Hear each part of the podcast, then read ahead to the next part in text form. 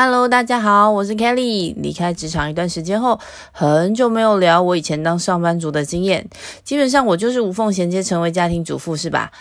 而且还蛮适合我的呀。不过因为前几天在图书馆看到这本书《董事总经理的三十个思考》，作者是台湾奥美集团董事总经理谢新慧，我立马就借回家了。因为可以在新加坡看到台湾的书，我已经很感动了。更何况我很有幸的能跟 Abby，就是这本书的作者，有过工作上的一个交流，所以看到这本书的时候，我整个就有那个回忆杀的感觉。然后副标题他写着。工作不是汤不能用熬的，懂事比天赋比苦熬更重要。这句话我觉得从出身公关的 AB 来说，真的让人觉得非常认同。因为以前工作的关系，所以跟澳美公关有合作的机机会过。虽然我不是直接跟他或者是澳美公关直接做对接的窗窗口，但是因为在跟澳美不同团队的专案合作上，都算是相当愉快的。然后我那时候其实相对来说年纪也比较轻，看着他们在不同客户之间穿梭，然后可以处理跟解决很多不同的问题。每一个专员其实也都跟我差不多年轻，可是每一个人都对他们的工作大概有两百分、一千分的热情吧，我觉得非常的佩服。但我也很佩服他们没日没夜的工作，因为客户一通电话、一封简讯或是邮件，他们基本上都是立马反应，而且可以针对不不同的风险提出非常多不同角度的建议。我觉得他们比身为客户的我还都知道应该要怎么样做好我的工作，自惭形秽啊！所以呢，我看到这本董事总经理的三十个思考，作者是 AB 的时候，我知道我一定能从这本书获得蛮多的资讯的，或者是知识的，或者是一些获得。然后，所以我就想说，这集来跟大家聊聊我看这本书《董事总经理三十个思考》的感想吧。如果你是第一次听到我 podcast 的朋友呢，这个频道是我自己对生活、健康、家庭主妇、熟女话题跟职场五十三的分享。如果在 podcast 另一端的你也想一起交流分享任何有趣好玩的话题，也可以留言给我。喜欢我 podcast 的话，也希望你在 Apple Podcast 给五星评价，我会很感谢你的。好啦，那我们就开始吧。作者 Abby 呢，在澳美工作二十六年，工作经验非常的丰富。他服务过各种不同产业的公司客户，而且他又站在各种风口浪尖上的前沿，去面对跟解决客户的各种问题。我一刚开始光看自序，我其实就眼眶泛泪。我自己有惊讶到啦，因为其实不是什么感人肺腑的言辞，就是很普通的文藻。但主要的原因是因为我知道 KB，我初入社会没多久的时候，我认识跟看到他的时候，他那时候还不是董事总经理，但他总是挂着一个浅浅的微笑，让人觉得非常的舒服，让人觉得放心的那种微笑。而且可能也因为现在我历经的沧桑，哎呀。不是啦，我工作了一段时间啊，之前一直说我很佩服各种新创公司的创办人，每一个人都有不同的勇气来迎接各种的挑战，才能成为那个两 percent。然后 Abby 虽然他在书里面一直说他幸运，但是我很相信，尤其是在亚洲，身为一个女生，得要花多少的努力，承承受多少的压力，才可以站在那样子高的位置上。然后可能我离开职场，多半我跟邻居啊，或者是同温层的好朋友交流，或者是我就是跟我的儿子或老公拔河之类的，哈哈。然后突然看到这么职场的一本书，Is this a sign？然后因为这本书有三十个思考，我觉得就挑几个我自己觉得很有感觉的，然后大家可以自己去借书或是买书来看，因为每一个人会有不同的感觉，我觉得，而且。呃，建议是去买来看，是因为我觉得在自己的人生或职涯的不同的阶段去读这本书，应该会有不同的感受。就比如说董事的部分好了，作者说，董事总经理的工作就是要懂工作的事，懂公司的事，懂专业的事，懂经营的事，懂客户的事，懂关系的事。懂人才的事，懂服务的事，懂财务的事，懂情绪的事，懂失败的事，懂成长的事，懂压力的事，懂社会的事，懂生命的事。基本上，我觉得就是什么都要懂。虽然乍看之下会觉得这本书好像就是讲工作，但其实大家都是从。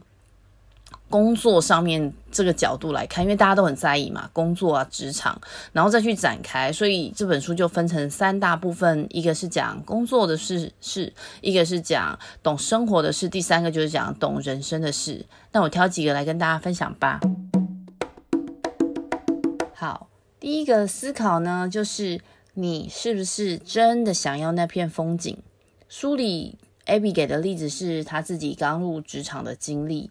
然后我自己的思考就是，我们总是有想要自己达成的目标啊，比如说，呃，高中生的时候我初入大学，我想要交男女朋友；毕业生的时候，我就想要赶快找到工作，跟另外一半交往多年之后，希望赶快结婚过稳定的生活。在职场上，可能是这一季的 KPI，新创公司的 CEO 可能是有自己的相信、自己的信仰。那片风景可以是任何的形式。然后我自己问自己，我是不是真的很想要？我觉得这问题对我来说讲实在很难回答，因为我自己很羡慕那种非常明白、清楚知道自己要什么的人。那我多数的状况就是在人潮里面漂流着。然后大家觉得，哎，当工程师好，我就去当工程师。大家觉得，哎，你好适合当 PM，我就换去当 PM。我好像不知道我是不是真的确定我想要。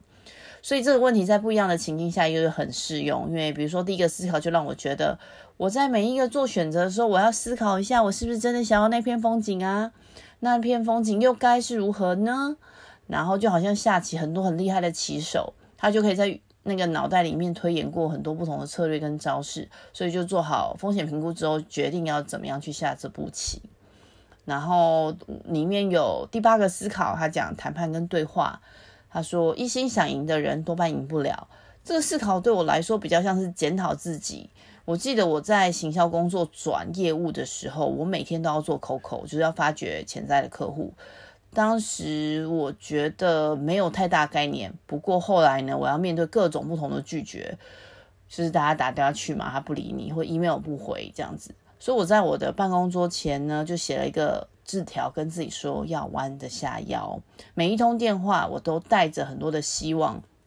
可以去协助客户做行销的态度，就转换那个部分，就是我不是为了要业绩，而是我想要协助客户做行销。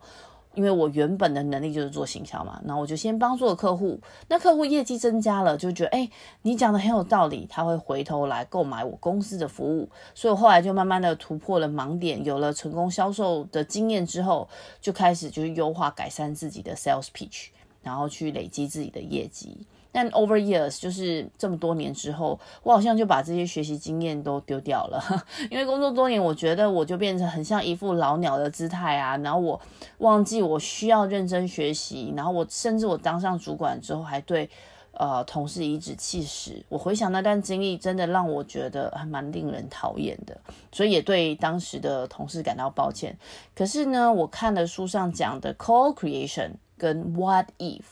这就是我以前一直觉得非常认同的东西，但我过了很多年就忘了，所以我觉得这个思考对我来说是很检讨的。因为 co-creation 跟 what if 真的是工作上非常必要的技能，所以我也很开心，就是看到 Abby 他指出这个盲点。我觉得也许，也许也是就是 Podcast 第一端你们的可能的卡点呐、那第九个思考呢是选择跟选项，然后它上面写：抱歉，没有能力的人只能被选择。我觉得还蛮 crucial 的，很残忍。但是书里面就讲啊，三十岁应该要多方尝试当个斜杠青年，四十岁就应该要确定职场的定位，然后五十来五十岁来临的时候要寻找生命的意义。不过这个部分我觉得我是无解的，因为不一定每一个人都是这样的轨道。我觉得是作者的建议，因为比如说我现在生活愉快满足的状况下。也会纳闷说，哦，我是不是应该回去职场？就是我没有像他讲的，哦，四十岁就已经很确定自己的职涯定位了。所以真的有确定的话，我会再跟大家录一集来跟大家讲。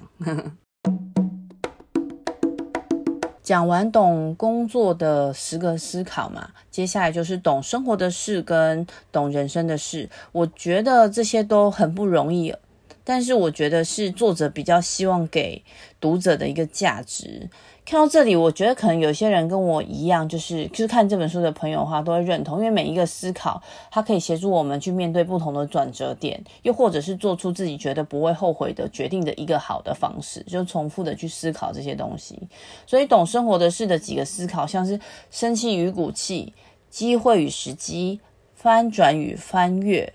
放松与放纵、意念跟意识。然后生活与生存等等，这些听起来都好像很普通，然后也比较偏实作面的话，但是我觉得它跟每一个人的个性跟生活态度是相关的。拿第十一个思考来举例好了，就是标题是生气跟骨气，副标题是傲娇骨气会内伤，有气发对才健康。这个东西我自己觉得很有感，最主要的是因为我自己年轻的时候可谓是意气风发，然后也学坏了，学了傲娇。就一开始我觉得自我感觉良好嘛，自以为这是我的自我风格，然后讲得很高大上，说自己比较 open，喜欢直接的沟通方式。但是回头看呢，我觉得这。就是我们讲回头看是一种观呐、观看的观，就是观一下当下的状况。我觉得我那时候应该默默得罪非常多人，也许在某些时候就是其实就是不礼貌，而且是非常不懂事的人。所以，而且而且你知道，我那时候没有概念，到现在我自己觉得还是我必须要努力自我修炼的地方。那为什么我会这么说？因为就是因为以前没有去改变自己，或者是提升自己的能力，我到现在可能还是很多时候无法去辨识场合。人际关系，甚至我连氛围都没有办法感知。我不知道，我觉得这不是脑雾还是天真，我觉得这是白雾白目。我之前有听过男生讲说，他们去当兵的一句话，就是当兵的时候呢，不打笨，不打懒，专打不长眼。就是白目的人，所以我如果去当兵，我可能就是尸尸骨无存的那种，开玩笑的。就是我觉得很多时候我很自我中心，就像我看着我的儿子，我看着他很可爱的表达他自己的想法，仿佛我可以看到他的世界，然后一切都以他为中心的围绕着。可是呢，我觉得这个是小朋友嘛，可以是这么样。可是我已经四十多岁了，我好像怎么还是很不懂事，还有很多东西都要 还是要努力学习的啦。然后我还蛮喜欢 Abby，他其实是用非常简单的句子，然后很实物的经验分享，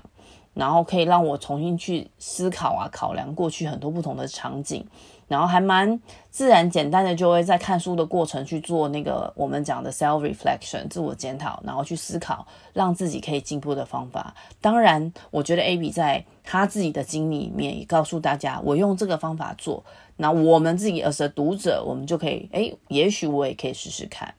然后另外一个就是我注意到 Abby，他除了总是就是用感恩的心来描述他每一个思考，我觉得其实他应该也是那种专注力跟情绪管理的达人。也许是他常年的工作训练，他除了可以随时辨识自己或者是他身边的人的状态。就是他观的能力一定很强，不管是各种压力啊、负面情绪、人生挫折，或者各种不同挑挑战，他应该都发展出一套就是几近他反射的应变能力，而且还不断的优化这些能力跟步骤，所以非常能掌握自己的工作、生活跟人生的运筹帷幄。书里面说了，常探索自己的一生，想要什么样的完结篇。然后下一个思考就是心情跟情绪。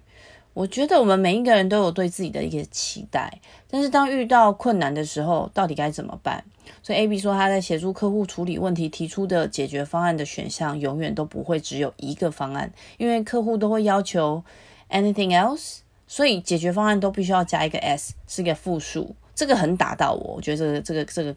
举例，因为我常常面对自己很多人生中的不同阶段嘛，A B 就提醒我，我们不能只有一条路，我们也不会只有一条路。遇到困难的时候，不是只能躲起来，也会有很多的方法，比如说练习把心情放在一边，不然蔓延的，蔓延成为情绪就更糟糕了，然后也会变成一个负向循环。因为我自己就觉得很长时候，很多时候我是逃避的，因为躲起来不要看到好像就好了，非常鸵鸟。但是呢，其实。很多的解决方案，只是我们要怎么去做选择，而且也没有最好的选择，就是那个当下我们自己觉得相对 OK 的选择。所以我觉得还蛮多的提醒，我很 我在看这本书的时候就感到非常的舒服。然后还有就是除了舒服之外，我觉得可能还有跟其他书不一样的地方，是因为我离开职场再回头看这个书，会有一些回忆杀之外。就是因为我认识这个作者嘛，虽然他应该也忘记我是谁了，但是至少我曾经有过这样的机会，可以跟他很近的距离的工作过。就是印象中奥美就是让我觉得哦，总是有源源不绝、令人惊艳的创意，再到整个专案计划的执行跟细节，除了对事的能力，他们每一个人对人的体贴，我觉得我更佩服。就是尤其是对客户啦、对媒体啦，或是每一个跟他们合作过的人，我觉得我的经验里面都是满满的给他们赞。而且这是我在 很多公司都没有看到的 humanity，就是人性。所以后来呢，我自己自己做 product management 的时候，我就学那个 design thinking 这个概念。我觉得，奥美成就了 Abby 这样子的一个 Managing Director，而 Abby 也由他的天赋、温柔跟坚定的 Empathy 成就奥美跟每一个在奥美的同仁，还有奥美客服务的客户们。所以，如果你们对生活现况不满足的话，我觉得我会很建议你翻开这本《董事总经理的三十个思考》，每一个章节都非常的容易读，也可以让我们重新去思考、反省。我其实觉得这样就是真的学习跟领悟啦，就是你真的有重新思考的话。顺便我提一下，我觉得这本书的彩蛋也是我非常喜欢的地方。好啦，其实今天就这样喽，不然我觉得每个思考都可以讲太久了，那就用这本书里面的一句话：“止水心静。”心静则明，送给自己，也送给你们。希望我们都可以成为更懂事的自己。希望自己的姐妹们共可以跟大家一起成长。透过这个频道里面的声音，在世界的另一端，以不同的话题连接，帮助更多世界不同角落的你们哦。最后，很感谢你们的聆听。如果你们喜欢姐妹欧北共的内容，也别忘了给我们五星评价，让演算法知道你们很喜欢。对节目有任何想法的朋友，也可以留言给我们。下周再会啦，拜拜。